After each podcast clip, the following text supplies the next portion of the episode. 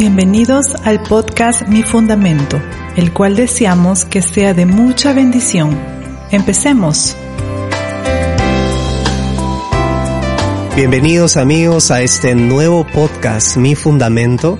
Hoy tenemos el gusto de tener la presencia del pastor César Marcos desde Italia, con quien vamos a conversar un tema muy, pero muy importante que trata sobre las emociones. Así que este es un momento en donde vamos a aprender a gestionar mejor nuestras emociones, que podamos construir estas relaciones sanas y saludables, no solo en la iglesia, sino en nuestra vida personal. Así que le damos la bienvenida. Bienvenido, Pastor César, ¿cómo estás? Hola, qué gusto estar contigo en tu podcast de Mi Fundamento. Y estoy contento de hablar de este tema, en realidad. Me emociona mucho porque es algo que desde hace algunos años atrás vengo desarrollando en mi vida pero también ayudando a otras personas a fortalecer sus relaciones, que en realidad nació esto en mí al ver la necesidad, en realidad ver muchas flaquezas, no solo en la iglesia, sino también en nuestra sociedad, porque muchos de los problemas que vivimos en nuestra sociedad es simplemente porque no tenemos la habilidad de fortalecer relaciones. Es simplemente eso. Wow. Total, total. Y, y, este, bueno, contento, contento y emocionado. O sea, yo soy una persona emocional, no solo espiritual. y, y, y, cuando, cuando aprendemos a relacionar lo espiritual con lo emocional, en realidad estamos creando un, arma muy poderosa contra el enemigo. Porque donde el diablo ataca mucho es el lado emocional y el lado mental. Y si mm. nosotros aprendemos a relacionar el asunto espiritual con el asunto emocional, realmente hemos creado un arma muy poderosa para defendernos contra los ataques que recibimos diariamente. Mm. Eh, mm. y, y por eso yo siempre digo que obviamente somos personas espirituales, pero también somos personas emocionales y pensantes. ¿no? Y a veces nos enfocamos mucho en lo espiritual y es correcto, debe ser la prioridad, pero no debemos descuidar nuestra área mental y nuestra área emocional porque es por ahí, o mejor dicho, es ahí el canal, el nexo, por donde recibimos y por donde damos. Y obviamente a veces no recibimos de Dios, a veces mm. recibimos influencias del mundo o a veces inclusive influencias de espirituales que vienen a atacarnos, ¿no? Y si no sabemos gestionar esto, nos vamos a meter en terribles problemas. Yo digo que muchos de los problemas en los creyentes a veces no es su falta de espiritualidad, es su falta de saber gestionar, administrar su lado mental y su lado emocional. Es simplemente eso. Mm, wow. Pero sí, estoy contento de estar contigo. Totalmente, totalmente cierto. Y hablar de este tema. Sí, qué tremendo, tremendo tema y, y excelente introducción para nosotros, para poderlo aprender, para poder aprender de esto, ¿no? Es importante. ¿Y qué podríamos decirle a una persona que en este momento nos está escuchando y que por alguna razón no se ve afectado su estado anímico? ¿De qué manera podríamos empezar a salir de esa situación. Digamos, eh, yo entiendo de que una persona tiene que aprender a conocerse, ¿no? Yo creo que eso sería algo necesario, ¿no? Y para que también no nos sorprendan eh, aspectos o reacciones emocionales y digamos por qué estoy sintiendo esto, de qué, qué me pasó, no, no, no, de alguna manera eso creo que, que es importante, pero en medio de esta situación, ¿qué podemos decirle a una persona que se encuentra, ¿no? en un estado confuso emocionalmente? Eh, mira, te cuento rápido, eh, así de modo veloz.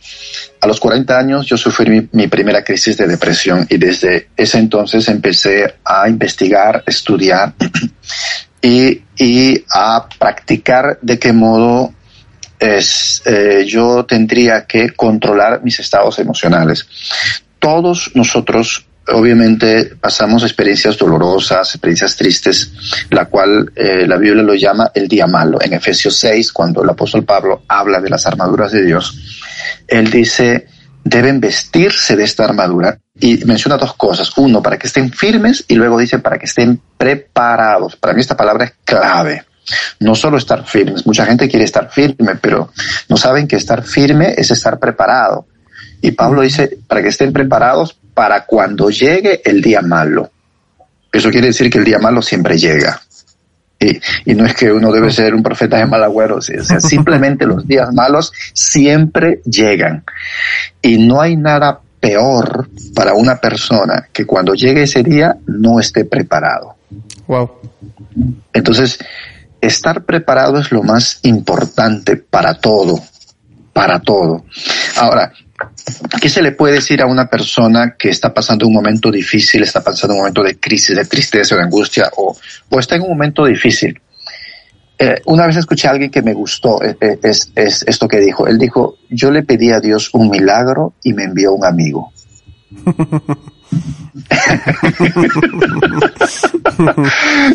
Buenísimo. Entonces, una de las cosas que yo hago, porque aún ahora me vienen ciertas crisis, pero que se me hace muy fácil controlarlo ahora. Mm. En realidad se me hace muy sencillo y mientras más tiempo pasa y más uso las técnicas para poder superar esto, este, cada vez se me hace más fácil eh, controlarlo. Entonces, eh, lo que yo hago es busco amigos. Sé que no es fácil encontrar amigos, ¿no? Eh, lamentablemente en un mundo donde gira el interés más allá del amor y donde el egoísmo está por encima del altruismo y de la gentileza, este, es difícil.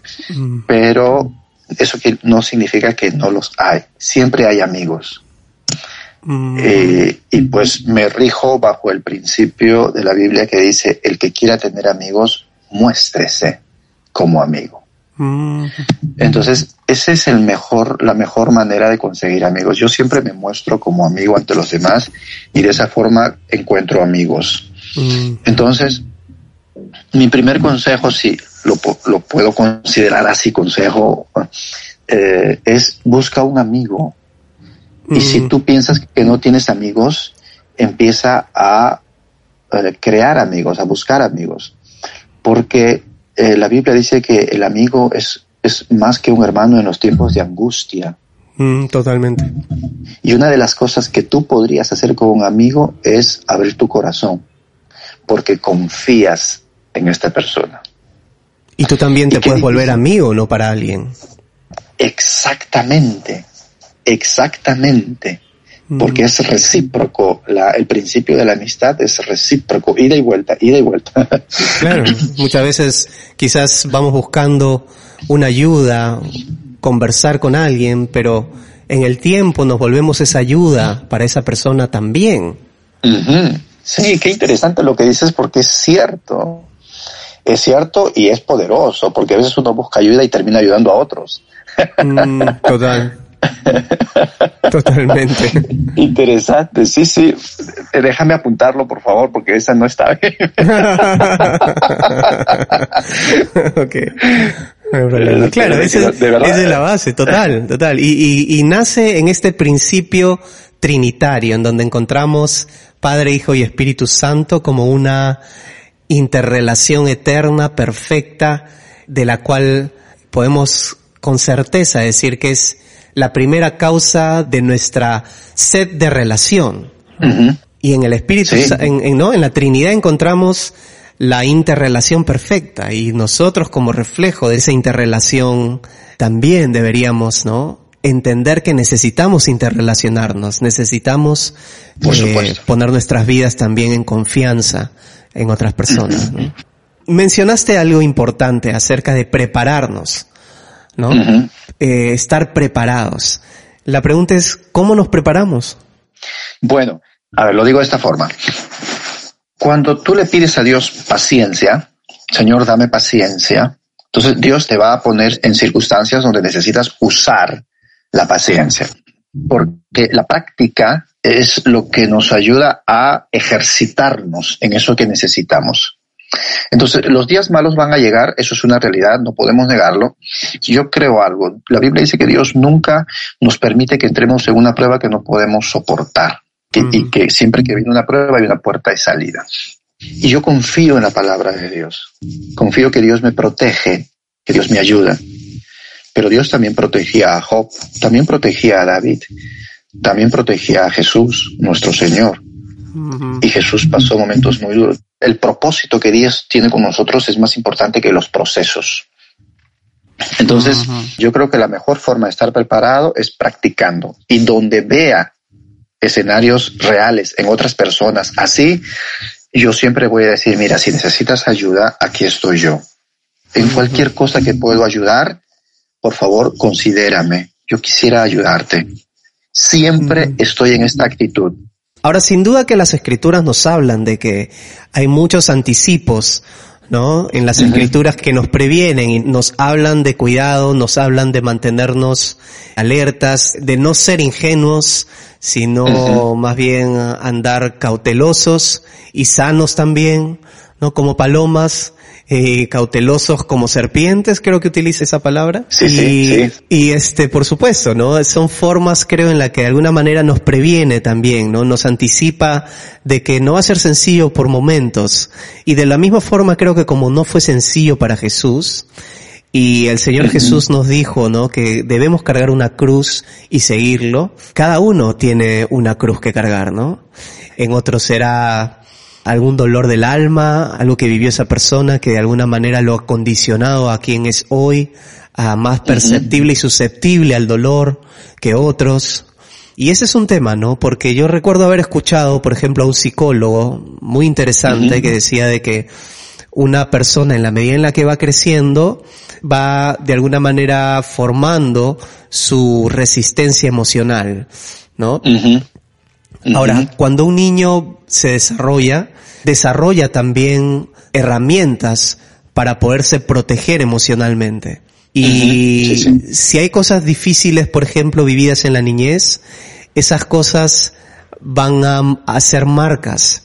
Si el alma es como si fuera una pared y nosotros hemos recién construido la pared y la pared está blanda porque el cemento está blando y venimos y empezamos a golpearla, la pared, la pared va a tener algunos surcos, incluso quizás hasta podríamos hacer un hueco en la pared, ¿no? Y, pero si la pared ya está formada, si la pared ya está seca, es mucho más difícil que cuando golpeemos le hagamos algún surco o le hagamos incluso algún hueco. Y el alma es básicamente eso, ¿no? Por eso es muy importante, creo, la parte de la niñez, cuidarla. Pero al mismo tiempo, una vez que la pasamos, en el camino vamos desarrollando poco a poco fortalezas para hacer que nuestra resistencia emocional mejore. Y, es cierto. ¿no? Resistencia tiene que ver con cuánto soporto yo. Esto me lleva a un texto cuando Santiago dice, someteos pues a Dios, resistid al diablo y él huirá de vosotros, y él huirá. Entonces, el, el, término que usa eh, la Biblia ahí es resistir. Resistir tiene que ver con mi capacidad de soporte. O sea, ¿cuánto puedo soportar yo? En la mecánica y en la física es cuánto un material soporta el peso, ¿no? La cantidad de peso que soporta un material. Eh, obviamente, cuando hablamos de un material, estamos hablando de la calidad del material, cuánto puede resistir. Si hablamos de nuestras almas, nuestras personas, volvemos a lo mismo. Preparación es la clave para todo. Eh, para que yo resista más, yo necesito ser más fuerte. Para que yo sea más fuerte, yo necesito alimentarme bien.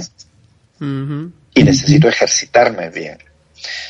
Eh, si queremos espiritualizar esto, hablamos de nuestro alimento espiritual, principios espirituales que sean mi alimento y que cuando yo los pongo en práctica, que sean mi ejercicio. Mientras mejor me alimento y mientras más me ejercito, más fuerte voy a ser. Si soy más fuerte, voy a resistir más. Nace todo en nuestra nutrición, nuestra nutrición espiritual y nuestra nutrición emocional. Entonces, si yo me alimento bien y si yo me ejercito, voy a ser fuerte. Si soy más fuerte, más resistente. Pero no solo más resistente, porque aunque somos fuertes, todos caemos, todos tropezamos, todos nos equivocamos. Yo nunca separo la resistencia de la resiliencia, porque si bien es cierto, la resistencia es mi capacidad de soporte, pero la resiliencia es mi capacidad de reinventarme, de renacer, de restaurar mi vida otra vez. Y, y yo me he dado cuenta que eh, las personas, muchos se enfatizan en la resistencia, que no es malo. Es importantísimo resistir eh, las tentaciones en el caso de nosotros los cristianos. Pero ¿qué pasa luego cuando caen? A, veces nos hemos idealizado al punto de que no nos perdonamos, todos tropezamos. Entonces, resistencia y resiliencia, para mí resiliencia también es importantísimo, porque en el momento en que caemos, yo debo ser capaz de levantarme otra vez. Y es cierto lo que mencionas, porque existe este síndrome, síndrome de Superman, ¿no? O de superhéroe, sí. ¿no? En, en, nuestras iglesias, que no hace las cosas más fáciles. Por el contrario, hace que uno pierda identificación con el ministro, con el pastor, porque empezamos a hablar de este superhumano que no existe, que solo existió en Jesús. ¿No? Con una cualidad, resistencia de carácter, sorprenden de todos sus atributos, todo lo que lees es, uh -huh. es verdaderamente admirable en todos los sentidos. Pero uh -huh. Jesús fue esa persona, pero nosotros eh, somos diferentes y a veces creemos que podemos ser tal cual Él fue. La palabra nos dice, ¿no? Que vamos a tener la mente de Cristo. Y es decir, vamos a mirar la realidad en la misma manera en la que Él la vio. Eso sí, pero también tenemos que entender que somos seres frágiles. Por eso es que lo necesitamos a Él, ¿no es cierto? Por supuesto, o sea, nuestra fragilidad, nuestra vulnerabilidad nos hace más dependientes de Dios, en realidad. O sea, yo admiro mucho al apóstol Pablo, su vida, eh, su, su trayectoria, su legado, es, es un hombre para mí súper admirable. Pero en una ocasión él dijo, lo que yo no debo hacer, hago. y lo que yo debería hacer, no lo hago. O sea, yo hasta ahora no escucho a ningún pastor que haya dicho eso delante de un púlpito. Pero en realidad, para Dios no es un problema las caídas. Ahora, no estoy diciendo, ah, entonces podemos caer. No, no, no estoy diciendo eso, no me malentiendan. Lo que estoy diciendo es que a Dios le interesa más cómo reaccionamos nosotros después que caemos, cómo nos restauramos, cómo nos levantamos y cómo ayudamos a otros también. Y, y, sí, o sea, una de las peores cosas que un líder cristiano podría hacer es idealizarse a sí mismo ante los demás. Mm. O sea, y lamentablemente hay muchos líderes cristianos que hacen esto todavía. O sea, hacer pensar a sus seguidores que ellos están más cerca de Dios. Es una de las peores cosas que se le puede hacer a un seguidor o a un discípulo. ¿Por qué? Mientras más grande la idealización, la expectativa, más grande la frustración ante un error. Mm, totalmente. Y acá, acá creo que ya podríamos entonces empezar a hablar de netamente funciones, ¿no? Es decir, dentro de la iglesia, dentro de lo que somos, como familia, como cuerpo de Cristo. Digamos, una persona tiene una determinada función llamada por Dios, puesta por Dios, pero eso no lo categoriza en un nivel superior a nadie. Por supuesto, o sea, yo siempre digo esto, o sea, yo ejerzo una función ministerial y, y, yo fluyo en base a esto simplemente porque fui llamado para esto y fui ungido para esto. Nada más, estoy fluyendo en el don. Aparte de eso, yo debo de trabajar y desarrollar mi madurez, mi carácter, que es algo que yo, es resultado de mi trabajo, mi tiempo con Dios, mm, mi tiempo aplicando principios, o sea, es que son cosas diferentes. Y eso va a determinar la otra R, que es mi reacción. Mira, en relaciones, porque Dios nos creó así como seres relacionales, sociales, no podemos vivir aislados es imposible. Entonces, uno es que lo que tú mencionaste que es importantísimo, la resistencia. La resistencia a que a todo, a, las, a todo lo negativo, a, a, a, las tentaciones, resistirme a hacer un comentario, resistirme a hacer un chisme, resistirme. Uh -huh. Eso es importante en relaciones. La otra es la, la, resiliencia. Cada vez que caigo, tropiezo, fracaso o le fallo a alguien, porque siempre le vamos a fallar a alguien alguna vez, entonces yo debo tener la capacidad de restaurar de restaurarme y restaurar la, la circunstancia. Y lo otro es la reacción. Mira, ver, en algún momento las personas que amas te van a fallar. Mm. O sea, el hecho de que alguien te ame no significa que no te falle o que no te va a fallar. Mm. Porque los tropiezos están relacionados con capacidades, no con sentimientos. Hay mucha gente que falla no porque son malos, sino porque son niños. Entonces, y de- nosotros debemos saber cómo reaccionar ante eso. O sea, hay- la gente nos va a fallar. Y, y, y mi pregunta sería, ¿qué voy a hacer yo cuando alguien me falla? O sea, ¿cómo voy a reaccionar? Esa reacción mía va a determinar si la relación se hace más fuerte o se hace más débil. ¿Cómo reacciono yo? Yo no puedo controlar las actitudes de las otras personas, pero sí puedo controlar cómo voy a reaccionar yo si es que alguien tiene una mala actitud conmigo. Eso sí puedo yo determinar en mí. Y ahí es donde vemos también personas que sencillamente no saben, como decíamos, gestionar este tipo de momentos, circunstancias, y los asumen para sí mismos como excusas para de alguna manera sentirse aún más mal de lo que están, ¿no? Es decir, me siento mal porque tal me hizo tal cosa. Me siento de esta Eh. manera porque alguien me hirió. Tú no sabes cuánto dolor cargo yo. Tú no has vivido lo que yo he vivido. Y al final tenemos justificativos para cada mala actitud que tenemos. ¿No? Sí, sí, sí, sí, sí. Sí, imagínate si Jesús tuviera esa actitud, hubiera tenido esa actitud. Mm. No hubiera ido a la cruz. o sea, eh, no, que no, ya no, ¿por qué? No, me, me, me están escupiendo, me están golpeando, me están lastimando, o no, mejor ya no, pues no. O sea, ¿cómo reaccionó Jesús Mm. cuando la gente le insultaba y le decía, hey, si eres hijo de Dios, bájate pues de esa cruz? Y mira su reacción, Padre, perdónalos porque ellos no saben lo que hacen. O sea, si siempre vemos las reacciones de, de, de nuestro Señor ante el maltrato y ante la injusticia y que Él por derecho podría eh, haber reaccionado de otra forma, vemos que su reacción siempre fue una reacción de amor. Nuestro Señor nos, nos, nos enseña sobre relaciones, Él es el capo, Él es el jefe. Él Total. supo relacionarse y nos enseñó cómo deberíamos hacerlo nosotros. Y al final nos dio uno de los grandes mandamientos que siempre suena en mi mente y en mi corazón. Ámense ustedes así como yo los amo, los he amado. Y el amor obviamente va más allá de intereses, más allá de, de sentimientos. Es simplemente Mhm. decido amarte. Amén. Decido amarte por lo que eres. Y, y- y basta, es. ¿no? Buenísimo. ¿Cuál sería tu último mensaje para aquellos que nos están escuchando, que quizás están pasando algún momento emocional difícil, a una persona que, que necesita en este momento una palabra de aliento en el lugar en el que está? Ok, lo primero que viene a mi corazón ahora ante tu pregunta es, somos un cuerpo. Si tú eres miembro de una iglesia y la estás pasando muy mal, estás pasando un tiempo de tribulación, recuerda que no estás solo. Primero que si eres cristiano, Dios está contigo. Pero no, va, no basta la presencia de Dios en nosotros, porque la Biblia también nos, nos, nos mueve y nos lleva a, a hacer una vida de comunidad. Somos un cuerpo, o sea, no estás solo. Si no perteneces a una iglesia, busca una iglesia y aprende a relacionarte con los demás.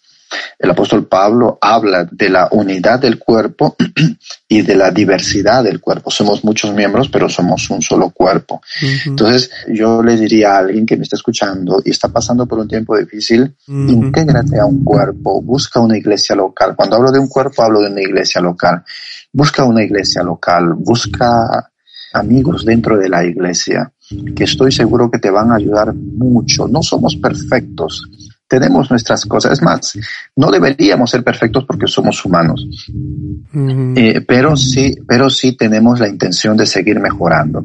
Y no vas a encontrar una iglesia perfecta, pero sí una iglesia que aprenda a amarte y que tú también lo sabes. Entonces, buscar ayuda de este modo para mí es el mejor modo que una persona puede mejorar su situación difícil, ¿no? sea una crisis, una tribulación, un problema, un desafío. Ujú. Y allí, haciendo vida de iglesia, vas a desarrollar esas tres cosas también, resistencia, resiliencia y reacción. Bueno, pastor, muchas gracias en verdad por este tiempo, por estas este, palabras y enseñanzas que estoy seguro que van a ser de bendición para todos aquellos que nos están escuchando. Así que muchas gracias, esperamos pronto estar conectados nuevamente y, y, claro, y, estamos en el cuerpo, así que la interacción es inevitable. Así que gracias, gracias a ti y gracias a todos los que nos están escuchando. Muchas bendiciones. Gracias, pastor. Un fuerte abrazo y un abrazo a todos nuestros hermanos que están en Italia también. Gracias, gracias, muchas gracias. Bendiciones. Un fuerte abrazo. Bendiciones. Hasta la próxima. Chao. Hasta la próxima. Bueno, muchas gracias por haber estado hoy día con nosotros en este podcast de Mi Fundamento.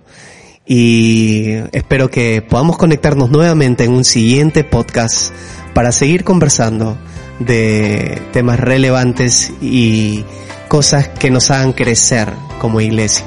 Dios los bendiga y, estamos conectándonos pronto en un nuevo podcast de Mi Fundamento. Hasta la próxima. Hemos presentado Podcast Mi Fundamento. Gracias por conectarte. Si deseas mayor información, síguenos en nuestras redes sociales de Facebook e Instagram como Mi Fundamento.